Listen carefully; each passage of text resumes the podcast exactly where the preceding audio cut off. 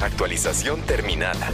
Sigue escuchando a Iñaki Manero. Por siempre 88.9. Tráfico y clima cada 15 minutos. Me enteré que los perros no pueden comer chocolate. es una falta terrible de información. Y de niño, pues el perrito que teníamos en casa, pues, le damos, estábamos comiendo chocolate, le damos un pedacito de chocolate. Lo estábamos envenenando. Esa es una falta de información qué cosas no deben de comer los animales. Y muchas veces comen de lo mismo que estamos comiendo nosotros en la mesa. No puede ser. Estamos acortando su vida, le estamos dando cosas que no son propias para ellos y lo estamos enfermando. Y al rato, ¿por qué? ¿Por qué se murió? ¿Por qué se murió el cachorro? Pues porque lo matamos, maestro. Mi querido perro Rodrigo González, ¿cómo estás? Mi estimado Iñaki y humanidad que nos escuchan, eh, pues bien contento como siempre de poder participar contigo y poderles compartir algo del conocimiento del buen ladrar. Y bueno, pues hoy es un tema, es un tema muy polémico, ¿sabes? Primeramente porque esto de si darles o no darles lo que nosotros comemos nos lleva incluso a una pregunta también igual de seria y profunda que es si lo que eh, se crea para que ellos coman también es apto. Me refiero obviamente al, al alimento conocido como croqueta, ¿no? Incluidas las comidas de lata, este, porque realmente no tenemos idea de qué estamos hablando, ¿no? Si partimos de, vamos, por ejemplo, nosotros todavía tuvimos la oportunidad de darle de comer a nuestros perros las sobras, ¿no? Sí. Este, porque no teníamos croquetas todavía, ¿no? Como hay hoy un mercado brutal al, respecto. De lo que sea, sí. Y es que les dábamos, pues bueno, bien que mal, este, pues muchos perros sobrevivieron eh, muchísimos años, este, sin enfermarse de las enfermedades que hoy mueren, que no es de extrañarse que sean las mismas enfermedades de las cuales morimos nosotros, es decir, cáncer, tumores, diabetes, etcétera, ¿no? Y esto va en razón de, de, qué es lo que realmente son las las croquetas, ¿no? Ajá. que insisto, no tenemos realmente como una línea clara. Yo me hice un poco la tarea de estudiar un poco el tema y, y, es y es devastador, ¿no? Porque realmente, incluidas las mejores marcas, realmente pues la croqueta no es otra cosa más que eh, pues, un conjunto de restos, ¿no? De todo lo que sobró de la industria ah, de alimentos humanos. Ajá. Y todo esto, desde luego, es porque, pues bueno, los que hacen este, croquetas, dado que nuestra sociedad se moderniza y ya no tiene tiempo para cocinar, que si bien no cocinábamos y dábamos restos, que no era lo ideal, pues se crean las croquetas, que es lo que todos les damos a los perros. Imagínate que en mi caso, teniendo un albergue de más de 20, 30 perros, no me puedo poner a cocinar, pero lo que sí puedo compartir es que, por desgracia, año tras año, mis perros mueren de enfermedades humanas. ¿no? Este, principalmente de cáncer, ¿no? Y sí se pueden, sí se pueden, eh, vamos, hay gente que dice, no, la diabetes nada más, eh, de eso nada más se enferma la gente, no es cierto. También hay perros con diabetes, hay gatos con diabetes. Sí, y, eso, y, ahora que mencionan los gatos también es muy importante, porque lo que estamos hablando no solamente es de perros, sino también de gatos. si, si viéramos, eh, vamos, dentro de la comida natural que debe eh, consumir un perro o un gato, un perro, por ejemplo, debe adquirir en su alimentación de un 25 a 35% de proteína y un 75 y 65 de carbohidratos y grasas saludables. Y los gatos eh, de proteína y taurina, un 55-65%, y de carbohidratos y grasas saludables, un 45-35%. Esto, desde luego, no nos lo garantizan las comidas este, croquetas, pues, porque, insisto, aparte de que están hechas básicamente de restos, hay que tomar en cuenta que estos restos vienen de animales que fueron criados para la alimentación humana, y que, por lo tanto, fueron este, pues, alimentados con una cantidad de productos que sabemos, ¿no? Este, vamos, hormonas, antibióticos, este, cosas que sirven para que pues crezcan estos animales y que es lo que nosotros consumimos. Y que si bien sabemos que a nosotros también nos enferma este pues al final lo peor de este animal es decir los restos incluidos picos este huesos etcétera este, son los que son llevados para hacer este las croquetas.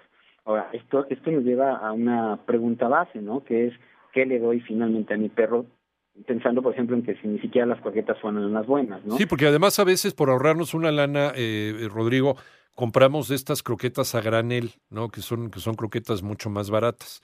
Y que vete tú a saber dónde está, qué, qué elaboración eh, tienen estas, estas croquetas. A veces lo barato nos puede salir caro. ¿Qué debe comer mi perro y mi gato?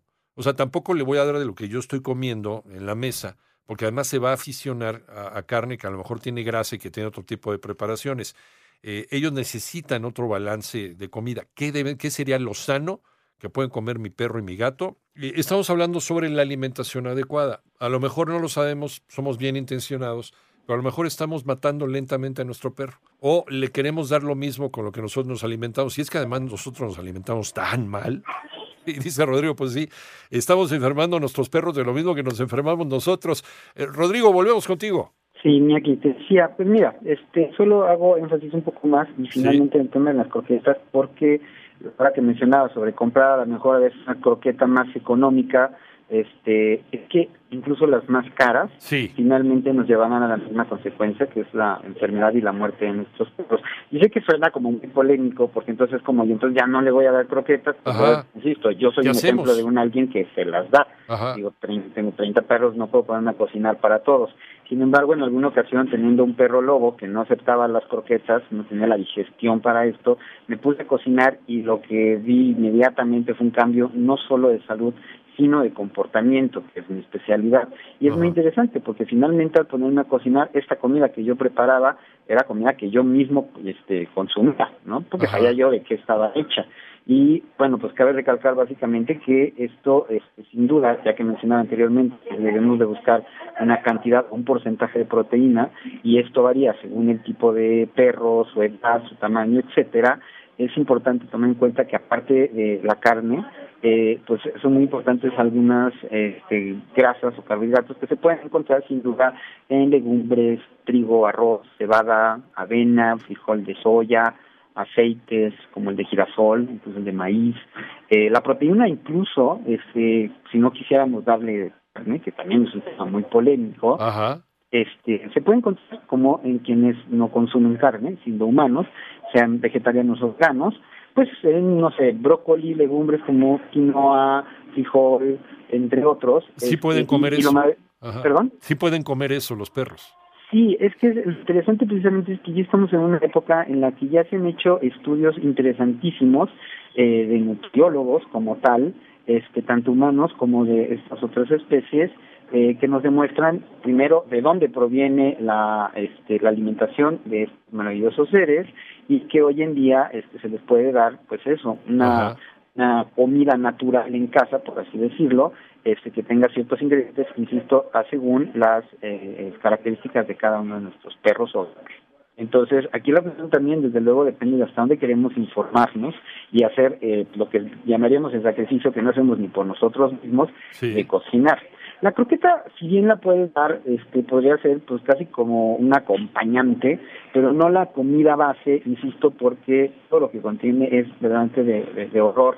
Hay este, en, en Netflix una un, documental también de esto que es horrible, ¿no? Pero más allá de este punto, el asunto es básicamente qué es lo que nosotros no debemos de darles de lo que nosotros consumimos, porque sí hay ingredientes que pueden hacerles mucho daño, como el chocolate, por eh, ejemplo. sí, no, el chocolate es, mortal, eso nos queda claro, el chocolate, lo que tenga cafeína, es más, y creo que hasta los cacahuates. Nos preguntan aquí sobre las tortillas, Rodrigo.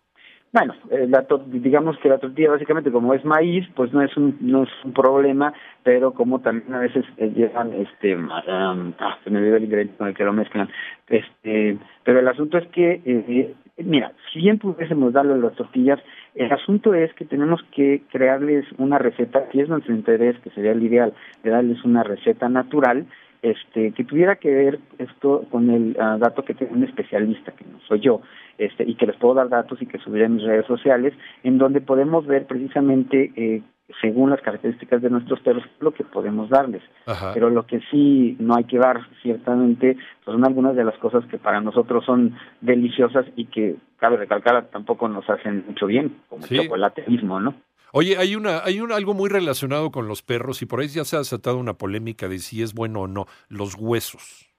No, pues no. no. Es, lo que viene en las croquetas, por ejemplo. ¿no? Este, no pueden alimentarlos. ¿no? O sea, podríamos pensar, por ejemplo, en que se menciona en que tienen calcio, pero el calcio se puede obtener de otros productos que no les hagan daño, porque el hueso como tal, pues los puede entretener, pero hay animales que han muerto, y sobre todo si estamos hablando de huesos de pollo, ¿no? Ah, mucho menos el hueso de pollo. Sí. Este, se, pueden astillar y se pueden morir. Sí, sí, el hueso de pollo sí es, es terrible, pues se les astillan la garganta y se mueren. El hueso normal, que dicen que lo usan para afilar los dientes y demás, hay perros que incluso se los terminan comiendo. ¿Se les puede dar una carnaza a lo mejor en lugar de eso? Ah, Pues mira, también es un poco polémico porque también es un producto que ya pasó por un cierto proceso. Es que, es lamentable porque todo de lo que estamos hablando es de que eh, los perros se han convertido en un producto y como producto hay una cantidad de productos para que nosotros podamos dárselos y estemos como contentos de que están felices, pero nunca sabemos qué son. Entonces, no te puedo decir una lista en este momento, la subiré con todo gusto en mis redes sociales, o compartimos en el próximo programa, este, para que la gente tenga como el qué hacer. Yo creo que ahorita lo que es muy importante es eh, básicamente resaltar el hecho de que sí tenemos opciones, eh, que hay que tener claro que como no son humanos, no podemos darles todo lo que nosotros consumimos, porque insisto, hay muchas de las cosas que nosotros consumimos que tampoco les hacen bien, incluidos los lácteos, por ejemplo. Ah, esa es otra también, que les dan queso y les dan leche y demás. Se nos envía el tiempo, Rodrigo, pero ¿en dónde podemos tener esta información? ¿Dónde te podemos visitar? Bueno, mi página es www.perrisección.org y en YouTube estoy como Perrisección 2 con número y ahí podré también los links de este pues de las redes donde pueden informarse más de esto. Es interesante mencionar a un veterinario mexicano que vive en España que se dedica básicamente a dar recetas de lo que puedes darle a tu perro. Y, dependiendo también de la raza del perro, ¿no? Sí, sí, claro. Este, este personaje incluso viene a México a veces a dar pláticas, pero ahí en, la, en los datos que yo les otorgaré este, podrán ver muchos datos al respecto para saber exactamente, o bueno, no exactamente, pero en qué se pueden basar para poder alimentar a sus perros de manera natural y adecuada. Muchas gracias, Rodrigo. Gracias, aquí Saludos, ladridos. igualmente un abrazo. Rodrigo González, especialista en comportamiento de perros, director de la Asociación Ladridos Ayudando